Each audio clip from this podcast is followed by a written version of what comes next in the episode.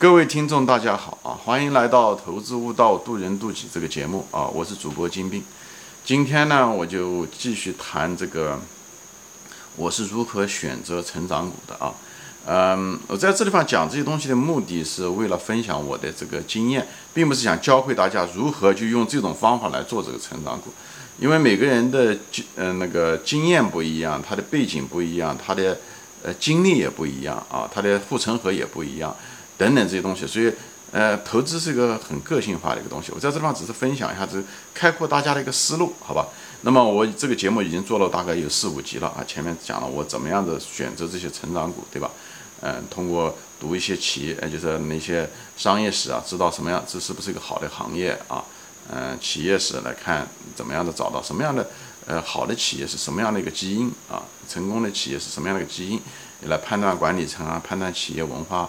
找出这是不是就是好的企业啊，对不对？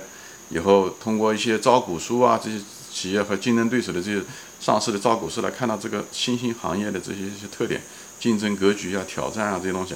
所以我这里就不再重复了啊。那么我今天讲的是什么东西呢？今天讲就是我怎么样子判断，就是如何就方法论嘛，判断成长股的方法论。那么成长股嘛，它这个特点它就是变化比较快，对不对？一一会呃成长很快。但是如果是业务不好的时候，它跌起来也很快，所以它这种东西就是浮动比较大，对不对？那么相对应的那个传统的公司呢，它历史经营的历史比较长，它业务也比较稳定，那相对来讲企业也可能比较大，所以呢，它它更像个乌龟，对吧？它就是走起路来，呃，它还是你能够看得到它怎么走过来的，它下一步该怎么走，下面几年，哎，你相对来讲对它的成长，对它的。呃，一它就是确定性比较大，业务啊各个方面，产品的组成啊结构啊各方面也比较稳定，所以你能够呃它的确定性比较大，所以用一种传统的价值投资的方式来分析比较实用啊。你可以通过它的营业增长、利润的变化、毛利率的变化，对不对？呃，存货也好，应收也好，对不？再投资也好，你基本上可以给这个企业估个值啊。但是呢，成长股呢，我前面说了，因为它变化快，它本身这个行业变化就快，它本身又变化快，以后企业它本身又年轻，所以呢，呃，它就像个兔子一样，所以它一会儿乱跳啊，就它的业绩乱跳，需求也在乱跳，嗯，乱跳乱蹦啊，一会儿左一会儿右，一会儿停它一会儿急跑，一会儿大步向前，一会儿又掉到坑里面去了，有的时候甚至掉到悬崖上去了。所以呢，在这种情况下的时候，用传统的那种比较稳定的价值投资。财务分析、行业分析或者护城河分析那种传统的方式的时候，对于这个兔子来讲就不是特别适用，也有一定的用处。但是你如果仅仅是靠这种方法，你要是要出事情的啊。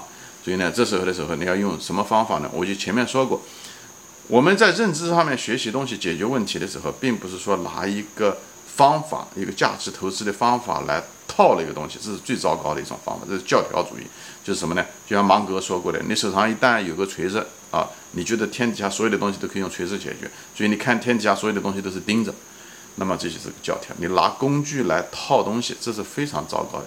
正确的方法是应该是什么呢？就看那个你要写研究的对象，分析它的属性，以后再找出方法来，对不对？这就是为什么对不对？对症下药，对不对？因人而异，对不对？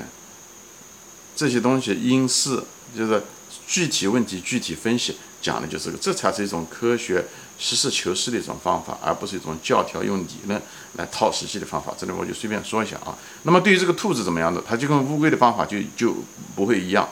那么这种方法的时候是怎么弄呢？我们就是我的方法是什么呢？就是首先对吧，这一百只兔子对吧，一家一百家公司都在乱跑，最后谁赢谁会胜出，其实。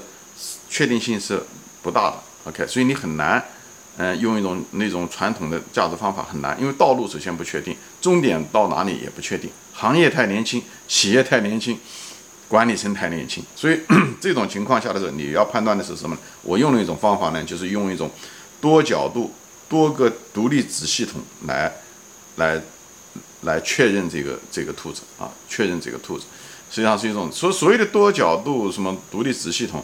听上去好像挺，嗯，学究气的啊。实际上讲白了，就是你用两三种独立的系统，哎，来形成独立的结论，以后看这三个子系统出来的结论是不是一样。如果它们一样，这件事情就可以做啊，就这个意思。有兴趣的可以往前翻一翻，我专门有一集关于多角度独立子系统啊。我举个例子吧，大家可能如果在股市上时间长的人，大家都知道，嗯，多多少少都用过这种方法。就比方说，我以前我过去做投机的时候的用的方法，也用这种方法，就是所谓的独立子系统。方法本身跟投机投资没有关系，它只是一个方法论而已。我现在因为大家很多人都是有投机的经验，所以我就说一下子，我当年的时候用这种方法的，呃，但是这个在投资上仍然有用。等会儿我会下面会说。那么我当年做投机的时候用的什么方法呢？也就是大家都用过的方法，就是用基本面来判断这个公司是好还是不好，分析它的财务啊等等，分析它的管理层啊，觉得这公司是不是好？OK，好，那么这时候不买，这是一个子系统啊，基本面。另外一个子系统就是另外用另外一只眼睛看，是用技术面看。这个技术面的时候，它那个通过股价也好，成交量也好看，它是不是从从弱走强？它如果开始从弱走强，这是第二只眼睛看，第二个子系统看，对不对？那说明这公司可以买入，对吧？但还不代表我一定买。那么还看第三只眼睛，多多个子系统嘛？第三个只眼睛是什么呢？就是从媒体、呃消息、大众的情绪。这时候我希望媒体呢。呃，反而不看好这个公司，报道的时候不看好，甚至是这些研究出来的报告还给它降级啊，就是，嗯，以后老老百姓大众对它很有争议，都不看好这家公司。这种情况下，股价跟消息面的背离啊，以后跟基本面的背离，哎，如果这三个都在一起的时候，那么我就会买这种股票。这是我以前的一种思路。我在这地方介绍的原因，并不是讲我介绍大家怎么样买股票，没有，我只是用这种东西来做个例子来表达一下子，什么叫做多角度、多个子系统来交叉判断的意思，好吧？那么在这个成长股的时候，我是怎么使用的呢？是嗯，用的什么样的子系统呢？对待这个兔子子子系统呢？我一般情况下，我前面提过一次，就是分析管理层，这是一个子系统，我要对它的管理层 是不是能干。嗯，是不是诚实啊？是不是能够纠错等等这些东西？我对他，呃，通过判断这个公司的 CEO，研究他的历史啊，这些东西，嗯，很有好处。就判断这个管理层行不行，这是一个子系统啊。我在别的节目中提到过啊，上一集提到过。另外呢，当然是看他的财务分析了啊。财务分析是看的他的营，他的营收是不是一直在增加？他是不是比他的同行增加的快？这是一般的是情况下是他的一个龙头的一个标志啊。比方它的市场份额是不是挺大的啊？不一定是一定排在第一，但是至少不能排得很低，排得很低说明它没有什么竞争力，它不是至少是前三名吧？是这样子的一种情况，而且是它增长的比别人快，它在这个饼之中那个市场份额它在不断的在增加啊，它的而且营业收入增加的速度比别人快，这才是最重要的啊啊！利润其实我看的并不是特别那个在意，因为一个公司在发展阶段的时候，它可能有各种各样的费用啊，呃。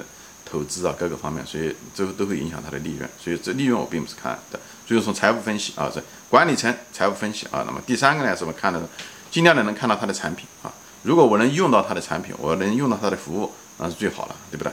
你也可以看网上的一些评价啊、评论啊这些东西啊，你也可以看看那个参加这个会展啊等等东西啊，可以跟一些供应商啊，他的供应商谈啊，对不对？或者是甚至问他的这些竞争对手啊，你觉得他？哎，你这个行业哪个是嗯嗯是你的竞争对手啊？你你跟谁在拼啊？哎，也看看他的一些潜在的顾客，看看他的好评啊，这就所谓的调查产品啊，这些东西，这是这是第三个子系统，对不对？那么第四个呢，我用的是什么呢？就是经济体量法。这经济体量法是什么呢？我专门有一集做做的好经济体量法。这个经济体量法啊，就是说，就是我说 OK，这个行业如果能够发展下去，五年以后、十年以后，它会是什么样子？它这个体量会变得一个多大啊？比方零售业啊，十年以后的零售业大概是多大？呃，国民经济老百姓的嗯生活水平是嗯多好啊？我专门有一期说了这东西，我就不展开说了。以后我就觉得，OK，如果这体量这么大，如果市场上最后的这个龙头能够占百分之三十的话，那么他应该拿多少营业收入？那么它成本是多少？呃，大概是多少？那么我就知道它的利润，它的利润是多少？那么基本上我就可以通过 PE 来给它估个值，我就知道这个公司的市值是多少。那么我知道这个市值，那么现在它市值是多少？那么有没有空间，对不对？那这就算出来了。如果现在市值是，比方说是十个亿，未来可能是五百个亿，那么那我知道它能涨五十倍，那么那么这个公司就可以买，对不对？这种就是经济体量化。我就是我不。我这种方法的时候，这这个子系统的时候，并不看这个公司本身了。这时候我完全换个角度，是从大往小看。这种方法其实林园先生，其实我个人认为他可能多多少少用这种方法。他就是看国外的这个医药，他很看好医药行业嘛。我就举例子，就是他就是很看好国外的医药行业，所以呢，他特别是看美国的医药行业，以后他拿中国的医药行业跟美国的比，因为中国将来的人均收入，对不对？就是各个方面以后也会跟美国差不多，或者至少是他一半吧。有中国的人的这个人口又是这么多，体量以后国外的医药行业已经发展到什么样的程度了？他觉得中国未来应该是有，他说十年二十年啊。有一百倍到五百倍的增长啊！他就其实多多少少用了一点体量的方法，他只是更看重某嗯医药行业的某一个子行业而已。我就用这种方法给大家介绍，用这个例子给大家介绍，以后他就觉得你。当然，我不认为它能涨个什么一百倍到五百倍，我这地方不宣传医药股啊。但是涨个十倍二十倍还是有可能的啊。所以在这地方你就能看到，在这样子的话，你也能够反过来推。这个公司能够涨多少？因为一个兔子，你很难像判断乌龟一样的知道它明年怎么样，它增长率怎么样，未来的现金流这个东西是很难用传统的一种方式来查。但是对对待兔子就要有对待兔子的方法来估计。它虽然跳，再怎么跳，它也跳不过，它也不会跳到海里面去的，对不对？呃，兔子再怎么跳，它也不会离开那座山啊，对吧？这个东西它有一个范围，所以我们在这地方就是拿经济体量法，就用拿这个范围，好吧？所以呢，我就是总结一下，就是我判断这个成长股，因为它是有种兔子的一个特性啊，所以呢，它你很难用一种确定性来算它一个东西，所以呢，要要用一种相对来讲比较复杂的一种判断体系，也就是多角度子系统啊。那么哪几个子系统呢？对不对？判断管理层啊，以后财务分析啊，以后呢就是用他的产品或者是调查他的供应商也好。顾客也好，同行也好，看他这个口碑怎么样，就是那网上的评价也好，这些东西调查啊，这第三个子系统啊，第四个子系统就是所谓的经济体量法。我前面说过了，通过跟国外的相比啊，未来的经济体量是多少啊？以后产业的龙头是谁啊？倒推，最后市值是多少，来把它算出来，好吧？行，今天就说到这里啊，谢谢大家收看，我就是在这里分享，就给大家。解释这个逻辑，我为什么那么做？哎，并不是说怎么做，这个东西并不重要，好吧？行，谢谢大家的时间啊，我们下次再见，也欢迎转发。